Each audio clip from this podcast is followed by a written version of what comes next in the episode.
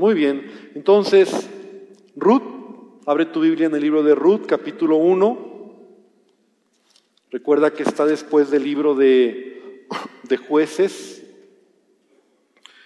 Y he titulado a esta serie de enseñanzas Ruth, un libro que nos enseña cómo tomar buenas, ¿verdad? Buenas decisiones y las consecuencias de tomar malas decisiones. Está, está lleno este libro de una de enseñanza sobre buenas y malas decisiones.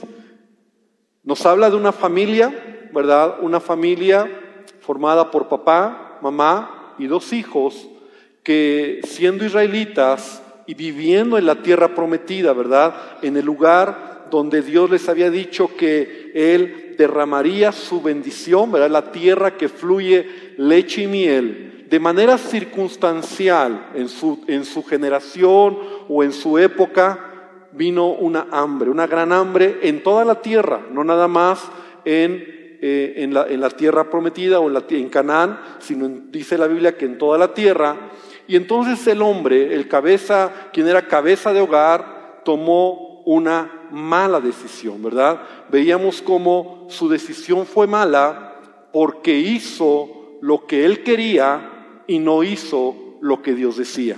Entonces las decisiones en la vida siempre serán así. Y yo estoy en esta tierra para hacer lo que quiero yo o lo que yo quiero o hacer lo que Dios quiere. Solamente hay de Dios, de dos. Hago lo que yo quiero o hago lo que Dios quiere. Pero hablar o decir que hago lo que Dios quiere todavía es muy general.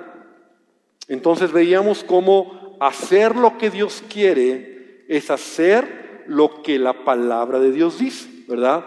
Porque en nombre de Dios podemos nosotros decir es que Dios lo quiso, Dios lo quiere. Y podíamos ver y veíamos cómo este hombre Elimelech, ¿verdad? Que era el, el, el padre de familia, no nos dice la escritura, pero pudo haber tenido muchos argumentos para tomar la decisión que tomó. Es decir, él salió de Belén hacia Moab, una nación, un lugar donde Dios había establecido en su palabra que estaba prohibido que fueran a esos lugares, ¿verdad? Y más que se mezclaran con esta clase de cultura, de, de, de, de ambientes, y el ambiente en Moab era un ambiente idólatra, veíamos que era un ambiente donde la gente no conocía a Dios, ¿verdad? Y tenían adoraciones o tipos de adoración a sus dioses eh, abominables, ¿verdad? Incluso mataban a sus hijos, sacrificaban a sus hijos al dios Moloch, a Baal y tantas cosas que había en, esta, en este ambiente. Y entonces la decisión de Limelec, ¿verdad? Fue que él se salió de la bendición de Dios. Se salió de lo que, lo que Dios podía haber hecho en su vida. Nos quedamos entonces como Elimelech está ahí y mira lo que, lo que dice la escritura. Vamos aquí al libro de Ruth, ¿verdad? Para, para entonces entrar en, en el tema, al libro de Ruth, al capítulo 1, en el versículo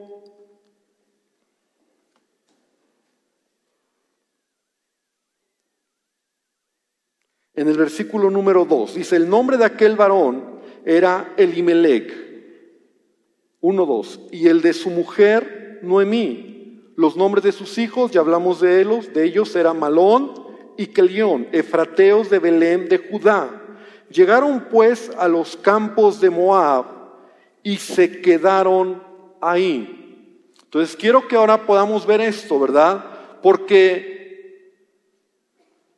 hay una gran diferencia en la vida entre cuando tú tomas una mala decisión, y yo creo que todos los que estamos aquí hemos en algún momento tomado malas decisiones.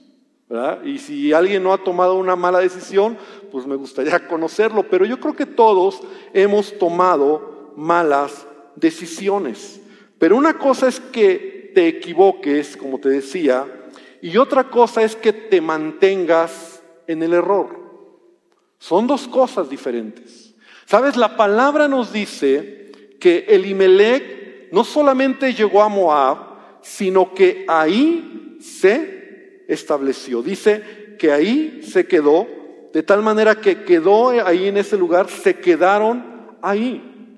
Y la palabra de Dios nos dice en el libro de Efesios capítulo 5 versículo 15, lo voy a leer, el apóstol Pablo nos dice, mirad pues, mirad pues con diligencia cómo andéis, no como necios, sino como sabios.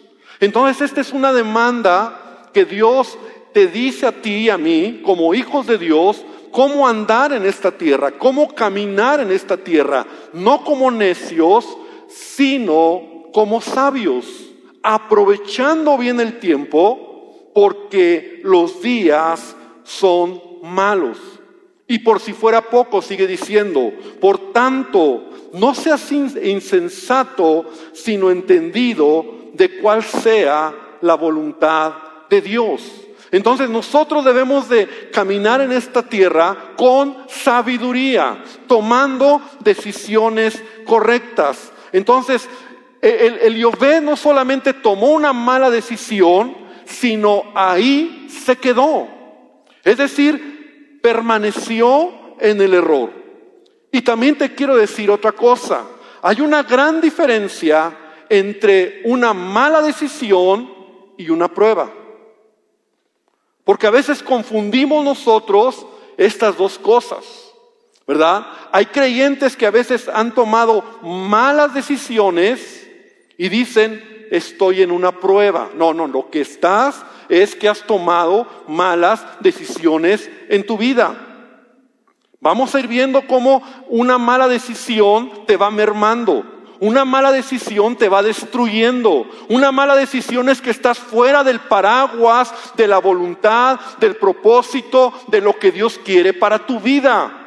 Una mala decisión tiene que ver con que Dios está hablando a tu vida y tienes que cambiar la decisión, revertir la decisión, hacer algo, porque ahí donde estás no hay bendición. Entonces, a veces como cristianos, ¿verdad? Es que estoy en una prueba, pero la realidad es que has tomado una mala decisión. Las pruebas que Dios trae sobre nuestra vida, a diferencia de malas decisiones que nosotros tomamos, son temporales. Las pruebas que Dios trae a nuestra vida, dicen incluso la Escritura, que juntamente con la prueba Dios da la salida. Juntamente con la prueba, Dios está mostrando a tu vida esa salida porque la prueba en la vida en el cristiano es parte de nuestra formación. Son necesarias las pruebas. En otras palabras, los problemas, las dificultades son parte de la vida y son necesarias para madurar nuestra vida, para formarnos, para aprender, para crecer, pero sobre todo seguimos adelante en el propósito de Dios. Entonces, tú puedes tener pruebas en tu matrimonio, por ejemplo. Tú puedes tener pruebas en tu trabajo. Tú puedes tener pruebas en tu negocio, tú puedes tener pruebas incluso en tu vida personal, pero eso no significa que Dios no está contigo. Significa que Dios quiere trabajar con tu carácter, Dios quiere darte una lección y la prueba te lleva a, también en el camino a una salida. La mala decisión es cuando tú haces algo de tal manera que tu decisión expone. Tu decisión expone la vida de tus hijos, como lo estamos viendo en el caso de este hombre expone tu futuro, incluso tus generaciones, porque una mala decisión puede llevarte a la destrucción. Una mala decisión en donde tú puedes decir es que Dios, ayúdame, mira, tú me conoces, tú sabes mi corazón. Y como hablábamos la vez pasada, porque cuando tú vas a tomar una mala decisión, tienes muchos argumentos y esa es la característica de una mala decisión. Aquel que argumenta tanto y que dice, bueno, es que mira, y anda tratando de negociar con Dios y con, eh, con el líder o con su papá o con eh, gente que le dice, no, no, no, no, no. Y entonces, bueno, y estás negociando. Y Dios, cuando se toman las decisiones en Dios no hay negociación. Blanco es blanco, negro es negro. El, Elimelech no tenía que negociar la decisión de irse a Moab. Le, veíamos que está escrito, no irás a esas tierras, no te mezclarás, no te casarás con esas mujeres, ni darás a tus hijos ni a tus hijas, no sea que se contaminen. Estaba clara la decisión. Entonces, una mala decisión te va a exponer. Pero Elimelech representa a ese hombre que en lugar de solucionar el problema o la mala decisión que ya había tomado, se queda ahí. Elimelech representa al hombre que sale huyendo, que no tiene carácter. Y como lo decía, su nombre se perdió, ¿verdad? No hay nada más de la vida de este hombre. Ahí murió, porque literalmente murió. Entonces, una persona que huye de la voluntad de Dios, del propósito de Dios, finalmente va a tener problemas. Y los problemas van a ser externos, internos y por todos lados. ¿Has oído ese dicho que dice es que me está lloviendo sobre mojado? Entonces a veces esos problemas te están acarreando por malas decisiones. Y vamos a aprender cómo revertir esas decisiones malas. Porque aunque Elimelech se murió o, se aferró a esa decisión y murió, gracias a Dios que hay, hay, más, que vamos a ver de, de, hombres aquí mismo en Ruth que tomaron buenas decisiones. ¿Te acuerdas de Jonás? Jonás, este profeta, ¿verdad? Que de la misma manera huyó de la voluntad de Dios. Y Dios le dijo, quiero que vayas a Nínive y quiero que hagas esto. Y Jonás, en lugar de ir a la voluntad de Dios, él empezó a huir. Y a donde iba tenía problemas. Ahora, el, problema no era lo de, el problema era él. O sea, él era el problema. En su ida dice que subió una barca, ¿verdad? Y esa barca donde iba Jonás, vino una gran tempestad y por poco se hunden todos porque el problema, ¿quién era? Jonás. Entonces Jonás dice, yo soy el del problema, échenme el mar, porque yo vengo huyendo de Dios. Entonces lo echan al mar, se calma la tempestad. ¿Y qué nos dice la escritura? Se lo tragó un pez. Y ahora el pobre pez tenía el problema dentro. ¿no? Porque dice que después de un tiempo lo vomitó. Porque el problema no era la tempestad, no era que nadie quería Jonás, no era que al pez le supo mal, el problema era Jonás. Entonces, hermano, la Biblia nos dice que ahí se establecieron. Y te voy a decir algo hablando acerca de este punto de las decisiones. Las malas decisiones que tomamos en la vida nos van a ubicar en diferentes lugares o posiciones. Entonces, una mala decisión te va a colocar en una mala posición. Y lo voy a repetir. Una mala decisión te va a colocar en una mala posición.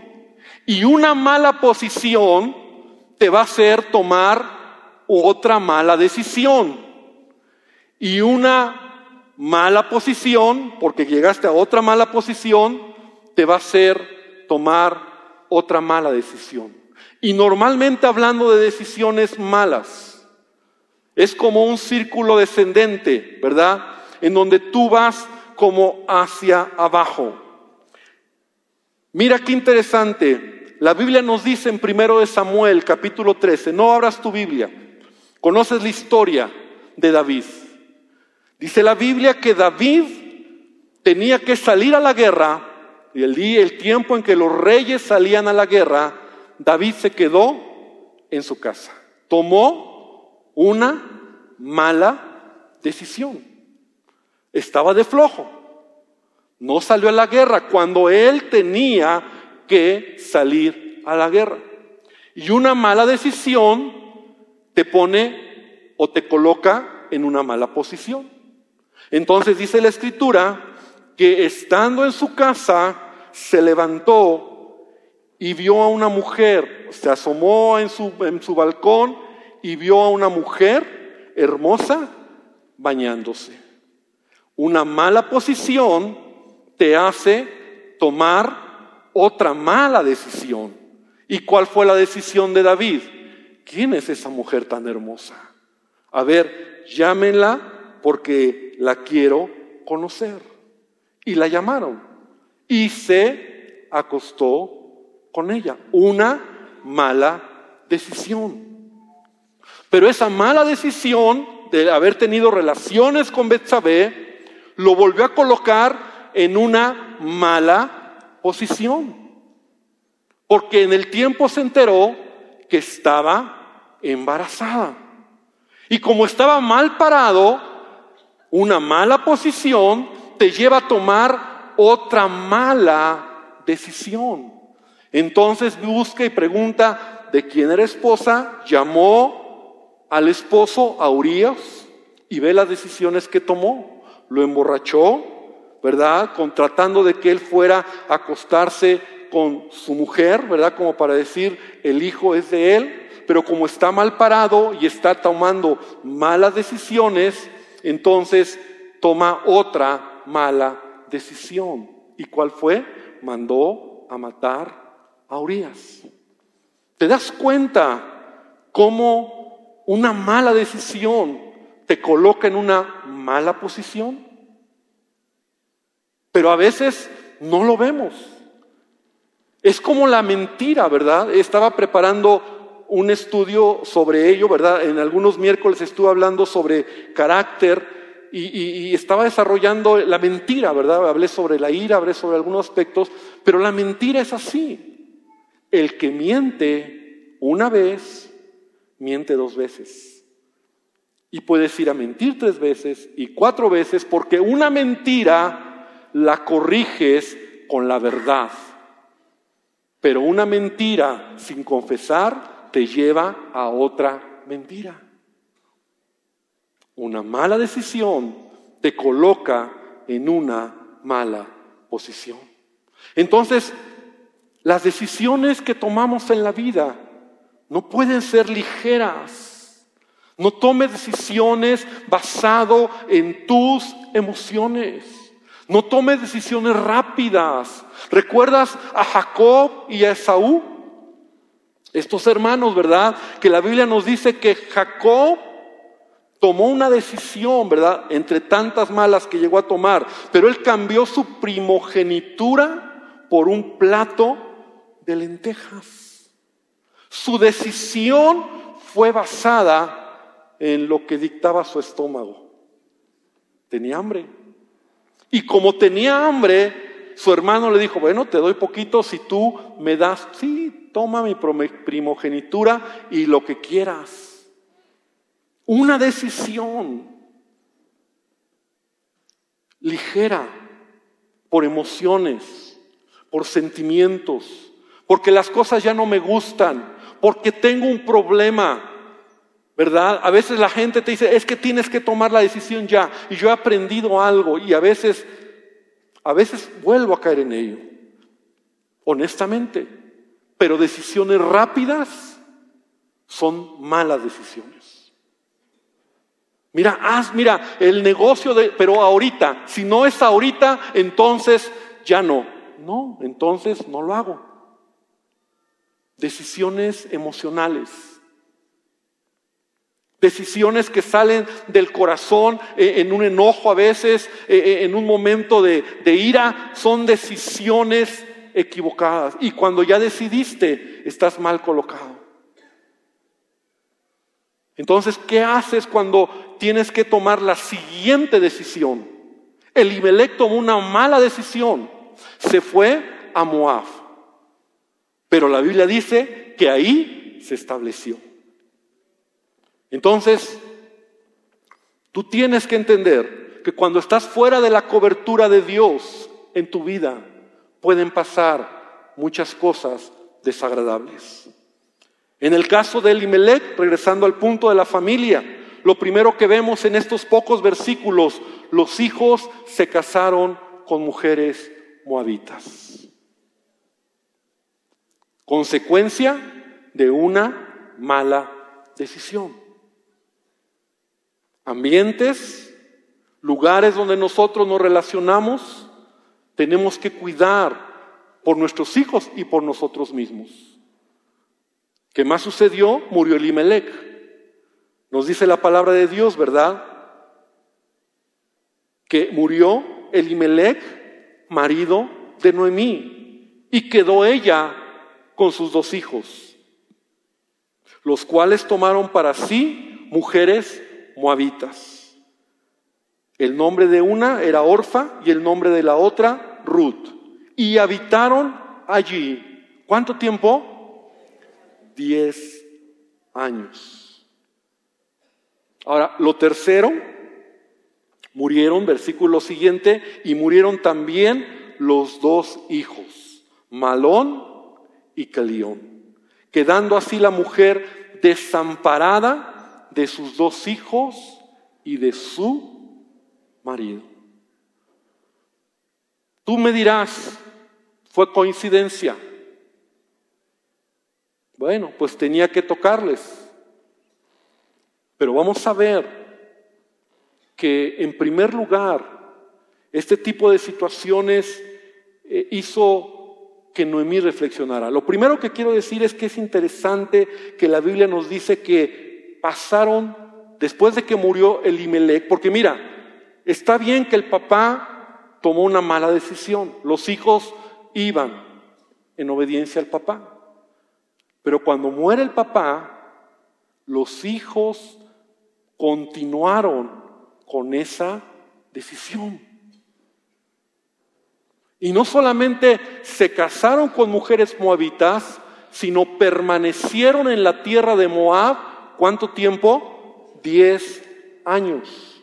En diez años los hijos no hicieron nada por regresar. Es interesante. ¿Por qué ellos no regresaron? ¿Por qué ellos hicieron ahí su vida? Y sabes que eh, el número 10 en la Biblia tiene un significado interesante. El número 10 representa totalidad, algo completo. Cada vez que se habla del 10, por ejemplo, los 10 mandamientos, las 10 plagas, las diez vírgenes, las diez minas, diez dragmas, diez sirvientes. Jesús usa el número diez hablando de algo que es completo, que representa una totalidad de algo. Entonces, para mí, esto me habla que diez años es como un ciclo que se tenía que cumplir y en este ciclo no regresaron a Belén. ¿Y sabes qué? Ahí murieron. Porque el punto que estamos viendo esta noche es, una cosa es que te equivoques, otra cosa es que permanezcas en esa mala decisión.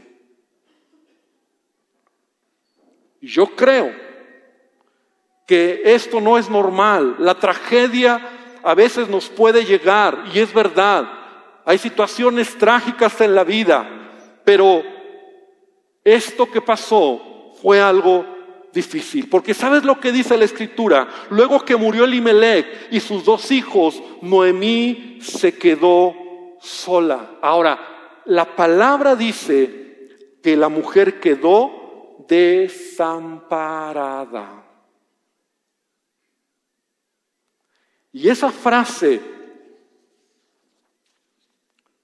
esta expresión, es lo más fuerte que tú puedes entender de alguien que se queda sin nada, sin amparo, abandonada. Si Elimelech hubiera caminado en bendición, en prosperidad, si hubiera avanzado, porque la Biblia dice que la vida del justo es como la luz de la aurora que va en aumento y todo creyente, todo hijo de Dios, todos los que hemos creído en Jesucristo, nuestra vida debe de ser bendecida por Él, prosperada por Él, avanzando hacia adelante al propósito que Él tiene para nuestras vidas. Amén. Dar un aplauso al Señor. Pero ¿sabes qué? Muere Limelec. Mueren los hijos. Y Noemí no tiene nada. No hay tierra. No hay nada, no hay herencia, no hay nada.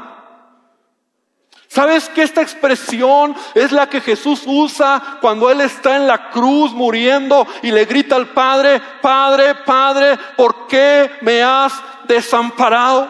¿Por qué me has abandonado? Esa es la expresión de desamparo para que entendamos lo, lo fuerte de esta palabra.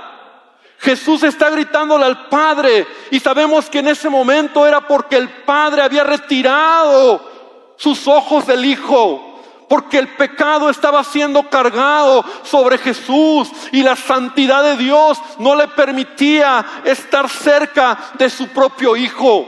Cuando Jesús dice, ¿por qué me has desamparado, papá? ¿Por qué no estás conmigo? En verdad, Él estaba solo. Y es más, ni Dios estaba ahí, porque Él estaba cargando el pecado de la humanidad. Desamparo total, abandono total. Jesús se sentía solo. Y la Biblia nos dice que Noemí quedó desamparada. Cuando no hay bendición hay desamparo. Cuando no hay bendición, no solamente estoy hablando de gente alrededor, no estoy hablando de que estés con alguien, sino que a veces ni sientes que Dios está ahí, porque cuando te sales del paraguas de la voluntad de Dios en tu vida, sabes y sientes que ni Dios está ahí. Noemí quedó desamparada. Pudo haber dicho la Biblia, aunque sí dice que quedó viuda, pudo haber dicho sola desamparada, sin amparo, abandonada. Y salirte de la voluntad de Dios es muy serio, iglesia. Tomar malas decisiones es muy serio. Irte a Moab y hacer cosas que a Dios no le agradan es muy serio, porque sabes que no se trata de Dios, se trata de ti y de mí. Porque Dios ya ha establecido en su palabra lo que Él quiere para nosotros. Él quiere bendecirnos. Amén. Él tiene pensamientos de bien. Él quiere eh, que tú puedas vivir una vida abundante. Pero cuando haces tu voluntad y no la de Dios, entonces no está en Dios, está en ti. Y a veces como creyentes, ¿verdad? Incluso le podemos reclamar a Dios, como Noemí lo hizo más adelante. ¿Por qué me tratas así, Dios? ¿Por qué me va así? Y te enojas con Dios. Y mira, Dios sigue siendo Dios. Porque el problema no es Él. El problema son los pasos que hemos dado para llegar a ese punto. Entonces como que pareciera que la historia que estamos leyendo ahí se terminó. Murió la, la familia, una hermosa familia, una gran tragedia, y solo queda una de todos, y las esposas, por supuesto, las nueras de Noemí. Entonces dice versículo 6, se levantó con sus nueras no, bueno, versículo 20, desamparada de su marido. Entonces se levantó con sus nueras y regresó de los campos de Moab, porque oyó que en el campo, déjenme poner mis lentes porque si no, entonces se levantó con sus nueras y regresó de los campos de Moab, porque oyó en el campo de Moab que Jehová había visitado a su pueblo para darles pan. Gloria al Señor. ¿Sabes lo que llegó la noticia a Moab? de que en Belén, ¿qué significa Belén? Casa de pan, ya había pan. Ya había pan. ¿Sabes qué? Lo veíamos la primera vez. Las crisis son circunstanciales y también son temporales. Entonces, una crisis tan fuerte, otra vez Dios se acuerda de su pueblo, porque dice la palabra que Dios había visitado a su pueblo. Eso me llama la atención, ¿verdad? Porque es Dios el que da la bendición, ¿verdad? Había pan porque es Dios el que bendice. Hay pan porque es Dios el que te da, es Dios el que te ayuda, es Dios el que te da gracia, porque todo es por medio de Él y para Él y a Él sea toda la gloria, porque lo que tenemos Él nos lo ha dado. Amén. Él te lo da. Entonces Noemí escuchó que Dios había visitado a su pueblo para darles pan. Y Noemí, desamparada, sin esposo, sin hijos y toda frustrada. Y oye que allá hay bendición de Dios. Porque una mala decisión te puede destruir. Ahora, Dios va a bendecir tu vida cuando, aun cuando a veces pasas por momentos difíciles. Y esto es lo que tú tienes que recordar siempre. El apóstol Pablo dice, no nos cansemos pues de hacer bien, porque a su tiempo, repite conmigo, a su tiempo, a su tiempo, a su tiempo que cegaremos si no desmayamos.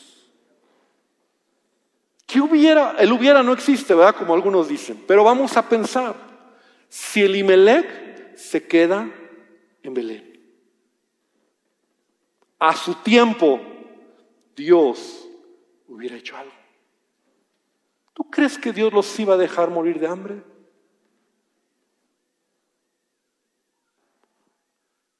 Jesús mismo lo dijo. ¿Por qué te afanas? ¿Por qué dudas si yo les doy de comer a las aves del cielo? ¿Tú crees que él te va a dejar? ¿Tú crees que Él te va a soltar? ¿Tú crees que Él se le va a olvidar tu necesidad? Pero en que tú sabes la promesa de Dios y a veces no la ves, puedes correr como el Imelec o puedes esperar y no dejar de hacerlo a voluntad de Dios, porque a su tiempo vas a ver la bendición de Dios en tu vida. Amén. Vas a ver la bendición de Dios en tu vida. Y sabes lo que dice la palabra. Cuando Noemí oyó esto, ¿qué hizo? Entonces dice, salió pues. Ahora, lo primero dice, se levantó con sus nueras y regresó de los campos de Moab. Oyó que había pan, salió pues del lugar donde había estado. Salió pues. Y aquí te quiero decir otra cosa acerca de las decisiones. Decisiones son acciones, no pensamientos. Decisiones son acciones, no pensamientos. Sí, pastor, ahora sí este año, este año termino mi carrera. Y ya lleva cinco años diciendo eso. Ahora sí voy a buscar a Dios. Te he contado de una hermana que conocí, bueno, muchos, muchos hermanos, pero siempre me acuerdo de esta persona porque era vecina de nosotros o cerca de donde vivíamos y era cristiana, bueno, decía que era cristiana y no iba a la iglesia. Pero cada vez que me la encontraba, porque Ahí a, ir al mercado, ir a la tienda, siempre podía cruzármela, siempre que me la encontraba, lo primero que me decía, pastor, ahora sí voy a ir a la iglesia. Yo ni le preguntaba, o sea, yo nada más la saludaba, pero su conciencia era, ahora sí voy a ir. Mira, si me lo dijo 20 veces, fue poco. Y decisiones no son pensamientos. Decisiones son acciones. Y mucha gente cree que decide, pero solamente lo está pensando. Yo no sé si en algún momento el Imelec o sus hijos pensaron regresar a Belén. Lo cierto es que no lo hicieron. Lo cierto es que la vida no se trata de lo que quieres hacer, sino de lo que haces. Porque el día de mañana podrás decir, es que Señor, yo lo quise hacer, pero no lo hiciste. Es que yo te quería servir, pero no lo hiciste. Y se te está yendo la vida en pensamientos buenos, en promesas, en oraciones, en avivamientos, entre comillas, ¿verdad? En lugares donde dicen, sí, Señor, ahora sí, mi vida te la doy y todo para ti, pero no ves acciones. Y es interesante porque empieza a verse una pequeña luz en una mujer que está frustrada, que está amargada, que a lo mejor está no a lo mejor, está enojada con Dios, como lo vamos a ver, porque, porque está mal todo, pero su decisión es, se levantó y caminó hacia Belén. Eso es una decisión. ¿Sabes qué? Esta palabra se levantó se levantó en la Biblia significa hacer un cambio físico o de posición. Me gusta. Eso significa en la Biblia. Cuando alguien dice, me levantaré. ¿Te acuerdas del hijo pródigo? Que igual perdió el rumbo, se salió del paraguas, tomó sus decisiones. Y cuando tomas tus decisiones, te va mal. Y Dios no es culpable. Pero entonces él estaba tan mal, tan, tan, tan, tan mal, que solamente cuando él dice la Biblia, él dijo dentro de sí, me levantaré, iré a mi padre. Ahí está en Lucas 15, 18. Entonces él no solamente lo pensó, porque dice, me levantaré, iré a mi padre, Lucas 15, 18 y hecho ta, ta, ta, dice, y levantándose, o sea, lo pensó y lo hizo. Porque decisiones no son pensamientos. O sea, ahí arranca el asunto, pero decisiones son acciones. Entonces él se levantó, estamos hablando del hijo pródigo, y empezó a caminar en sentido contrario, porque levantarse en la Biblia, ya te lo digo, significa un cambio físico o de posición.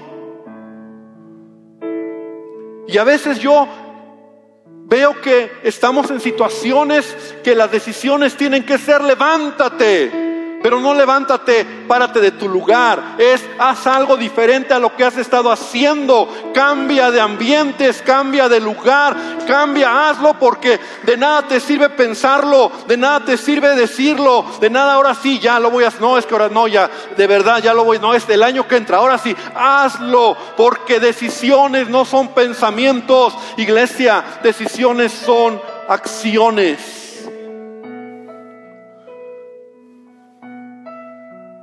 Y Noemí empezó a caminar. Dice que empezó, salió del lugar donde había estado, Moab. Y con ella sus dos nueras. Y comenzaron a caminar. Mira, porque decisión es acción. Para volverse a la tierra de Judá.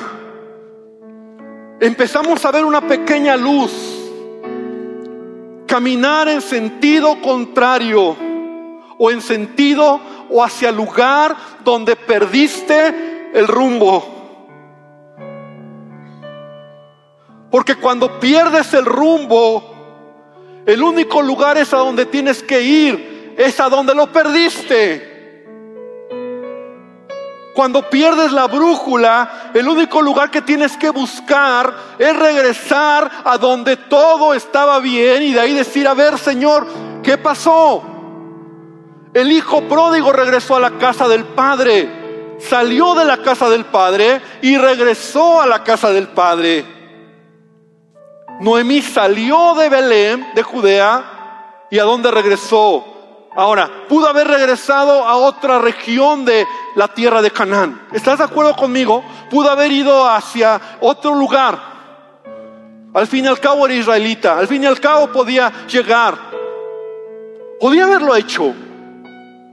Pero mira, el principio cuando tú pierdes el rumbo, la brújula, y te has salido de la cobertura y del paraguas de Dios, entonces tienes que ir al lugar donde las cosas se perdieron. Regresar al camino implica, escucha bien, regresar al camino implica a veces vergüenza, implica a veces pena, temor. Regresar al camino implica a veces que no lo quieres hacer. Mira Noemí que traía en su mente, ¿qué van a decir? Porque a veces cuesta trabajo aceptar que te equivocaste. Yo a veces he visto, ¿verdad? A veces hay creyentes que toman malas decisiones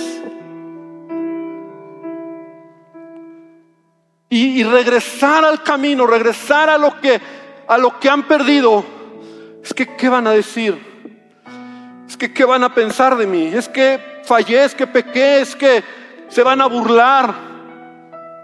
Mira, mi hijo, si estás haciendo lo que Dios quiere y estás regresando al lugar donde Dios te quiere otra vez empezar, hazlo.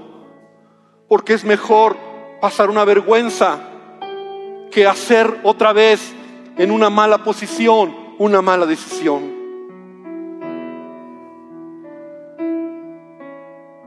Entonces dice la palabra que ella regresó o fue camino hacia la tierra de Judá.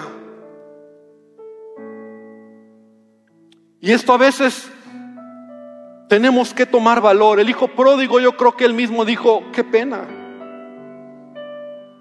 Mi hermano mayor es un mala onda y qué va a decir de mí. Todo lo que dijo, ¿verdad? Y los siervos, ¿qué van a decir? O sea, pero no importa. Tengo que regresar a donde perdí el rumbo. Me equivoqué fallé, creí que era la mejor decisión, no fue. Aquí está mi vida.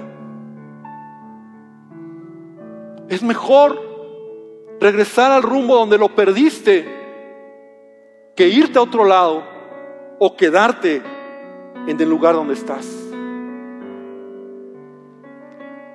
Y cuando la palabra de Dios nos enseña y Jesús nos dice, ¿verdad? En la escritura, la Biblia nos dice, no lo dijo Jesús, pero la Biblia dice que el que se humilla, Dios lo exalta. A veces nos cuesta trabajo regresar y reconocer nuestras malas decisiones. Nos da pena porque decimos, es que de verdad la regué.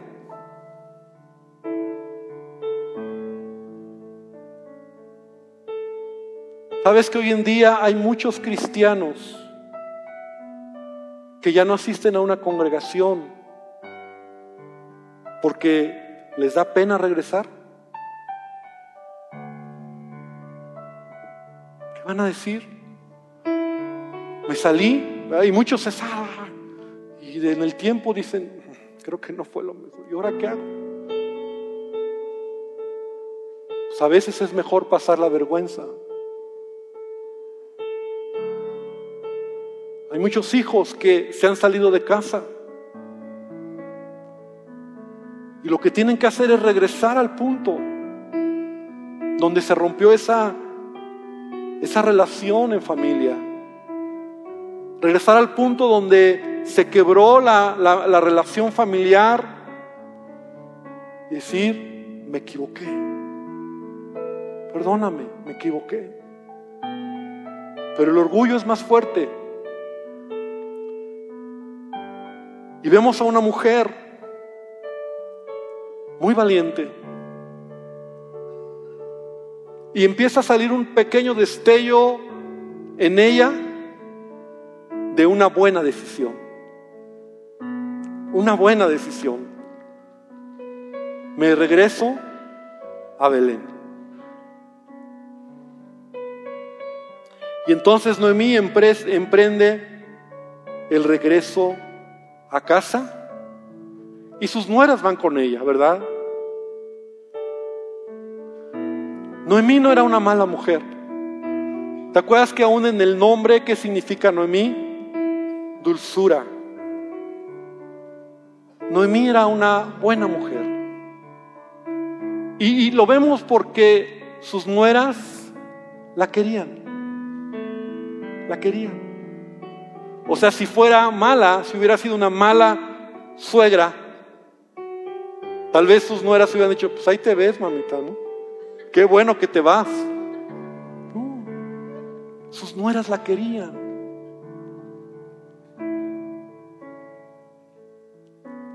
Y, y, este rollo de la nuera y la suegra, ¿verdad? En donde a veces en la sociedad, el mundo, ha permeado la idea de que, bueno, no solamente la idea, a veces para muchos ha sido una experiencia viva, ¿no? La relación entre suegros, nueras, yernos, no es buena.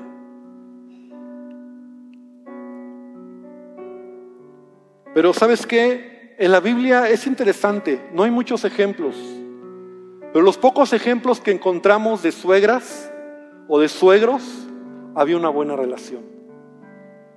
Eso me gusta. Mira, Moisés tenía un suegro que se llamaba como, era su papá, como su papá, era su consejero.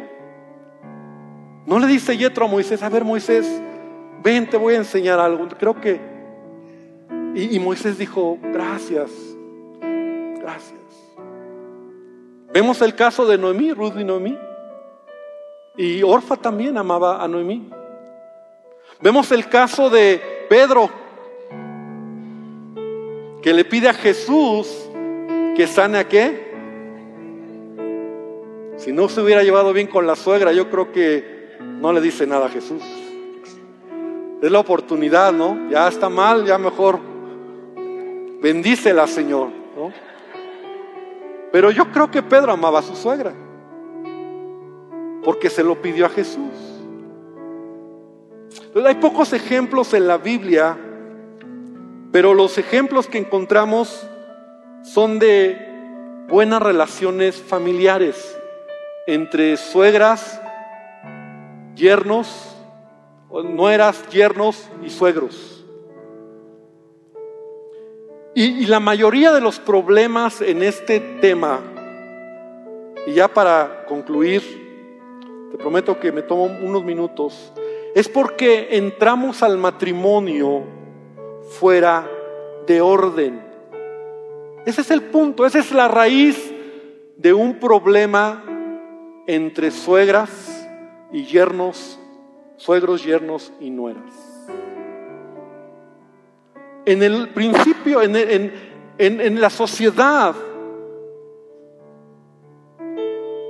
¿Qué importa lo que tu papá diga? ¿Qué me importa lo que tu mamá diga? Yo te quiero a ti y conmigo te vienes. Así es. Poco importan los padres de tu futura esposa o poco importaron los padres de tu futura esposa o esposo.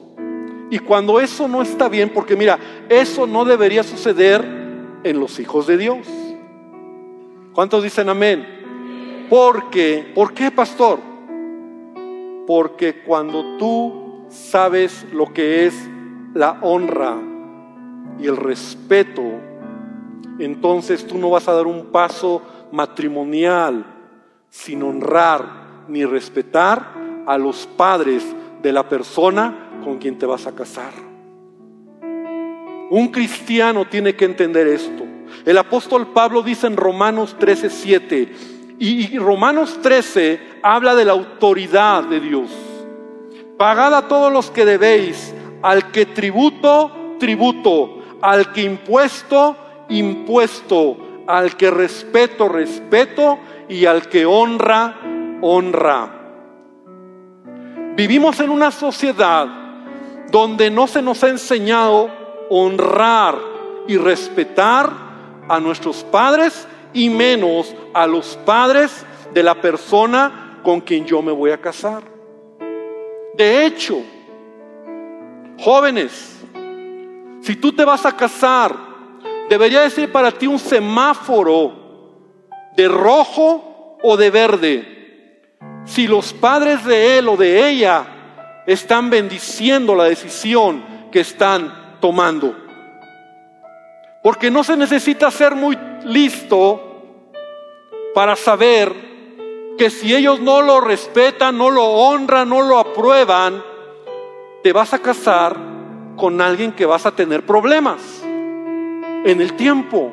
No hay que ser muy listo para ello, es sentido común. Si te brincaste a sus padres, si no respetaste a sus padres, al fin y al cabo le te dice el mundo, ah, pues es, es la chava con la que te cases, a los papás ni casos les hagas, ellos ya vivieron su vida. ¿Qué?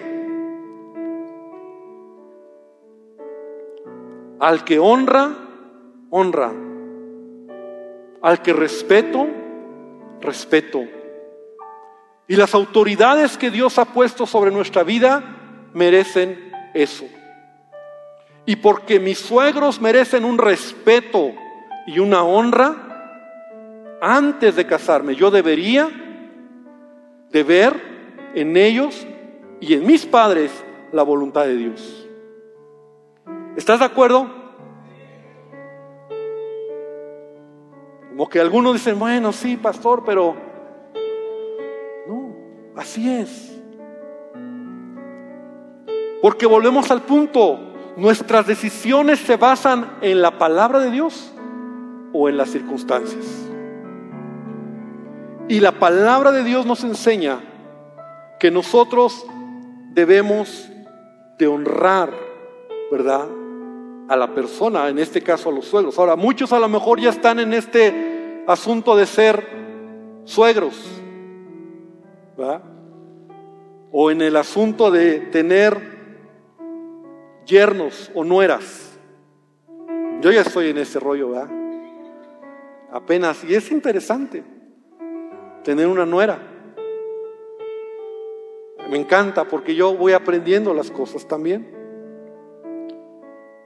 Entonces, para que las relaciones funcionen correctamente, en, las relaciones familiares, ¿qué es lo que debe de hacer un yerno o una nuera hacia sus suegros, ya lo dije, respeto y honra. Amén. Honra. Yo amo a mi suegra. Honro a mi suegra, a mi suegro lo respeto, porque son los padres de mi esposa. Y mi esposa también hacia mis padres. Pero no solamente hay honra y respeto, porque cuando hay honra y respeto, puedes entrar al siguiente nivel de una buena relación. Y tú te das cuenta cuando hay honra. Cuando mi hijo se casó, yo pude ver eso, yo le pedí eso, lo primero que vas a ir a hacer, lo primero que vas a ir a hacer, porque su esposa, Jackie, sus papás vivían en Miami. Y ellos estaban estudiando en Dallas, ella estaba también en Cristo.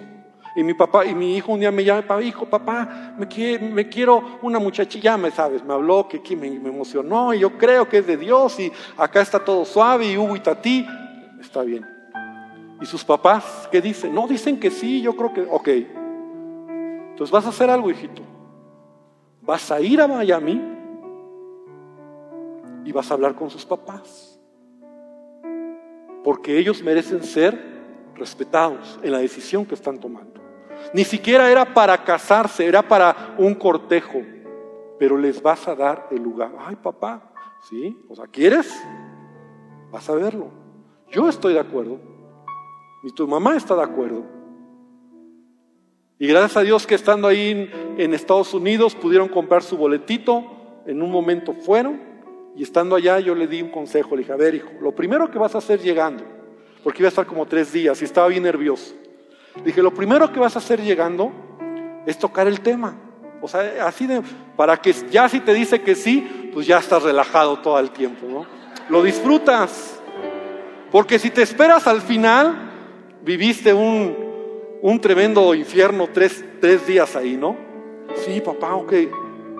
Y en la noche me habla, papá, ya hablé con los papás y mira, están de acuerdo. Es más, quieren hablar con ustedes por FaceTime, ¿no? Y ya nos conectamos en las televisiones y conocimos a sus padres, nos conocieron, ahí platicamos un poquito. ¿Y sabes qué? Hubo respeto, hubo honra. Cuando tú lo haces bien, Dios te bendice. Y yo sé que ellos, mis consuegros, quieren a mi hijo y nosotros queremos a Jackie como nuestra hija. Porque también ella nos honra y nos respeta. Entonces los, nosotros como yernos debemos de honrar a los suegros, pero ¿sabes qué? Si tú eres suegro o suegra, y con esto concluyo, y te lo prometo y, te, cierro mi Biblia, la Biblia dice en Efesios 5:31, por eso dejará el hombre a su padre y a su madre, y se unirá a su mujer, y los dos serán una sola carne. Si adivinas lo que quiero decir a los suegros y a las suegras,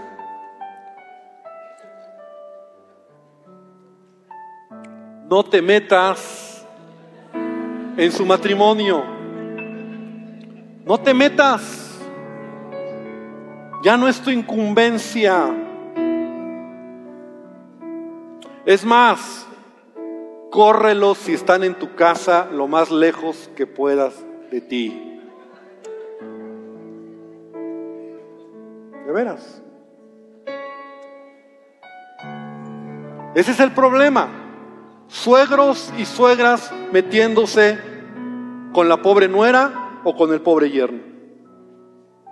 Que sus errores o que las faltas que cometen ellos, allá ellos. Si tienes que llegar a meterte, que sea para dar un consejo, pero no para decirles lo que tienen que hacer. Por eso el casado, aparte, se unirá, dejará a su padre y a su madre y se unirá a su mujer y que serán una sola carne. Si te vas a casar, no te vayas con tu mamá o tu papá. Al fin que aquí mi mamá me tiene un cuartito. No.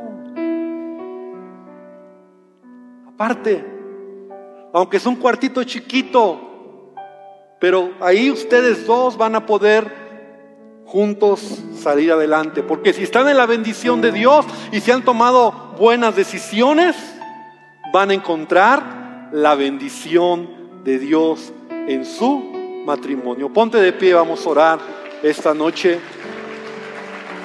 Concluimos entonces, Noemí tenía una buena relación con sus nueras. Era una mujer amable, amorosa con sus nueras y la querían. Y eso fue una buena decisión. Tener buenas relaciones familiares es una buena decisión. Tener yernos o nueras que sean como tus hijos o tus hijas es una buena decisión. Porque las relaciones familiares sanas te bendicen. ¿Verdad? Y qué bonito es cuando llegan a casa los yernos, los nueras, los nietos, la familia, y tú eres el que dices, gloria a Dios por este tiempo. Eso es ser y tomar buenas decisiones. Padre, te damos gracias esta noche. Te pedimos que tú nos ayudes a entender la importancia de las decisiones, Padre. A entender que decisiones no son ideas ni pensamientos solamente. A entender que decisiones no es lo que queremos, sino lo que tu palabra nos enseña. Y aprender, Dios, de esta familia, Señor, que ya los estamos casi dejando atrás, porque ahí terminó sus vidas. Ahí se acabó el Imelec Ahí se acabó la vida de los hijos, Padre. Ahí terminaron y nunca más sabremos de ellos, Señor, porque sus malas decisiones les hicieron no trascender. Y Dios, yo te pido que nos ayudes a seguir avanzando en esta apasionante historia, donde ahora vamos a empezar a ver nuevos personajes, nuevos eh, eh, contextos, nuevas historias de decisiones tan importantes, Padre, que nos ayuden, Padre, a vivir y a tener referencia para vivir una vida correcta. Llévanos con bien, en el nombre de Jesús. Y yo te invito, amigo, que si vienes por primera vez hoy, tú le puedas decir a Jesús que Él entre a tu corazón. Y ahí donde estás, tú hoy puedas decirle a Jesucristo, porque Él quiere bendecirte. Y es la mejor decisión que puedes tomar. Señor Jesús, entra a mi corazón. Señor Jesús, necesito de ti. Perdóname por todo pecado. Perdóname por toda mala decisión. Y Dios, ayúdanos a caminar en lo correcto. Si hay alguno que tiene que tomar decisiones contrarias, al camino, regresar y caminar en sentido contrario, Señor, que lo haga, que no se quede con la idea, sino en verdad tome decisiones. Yo bendigo a tu iglesia y hermano, que el Señor te bendiga, que el Señor te guarde y que este, el resto de esta semana puedas ver su gracia y su favor en todo lo que hagas. Amén y amén, Señor. Da un aplauso al Señor.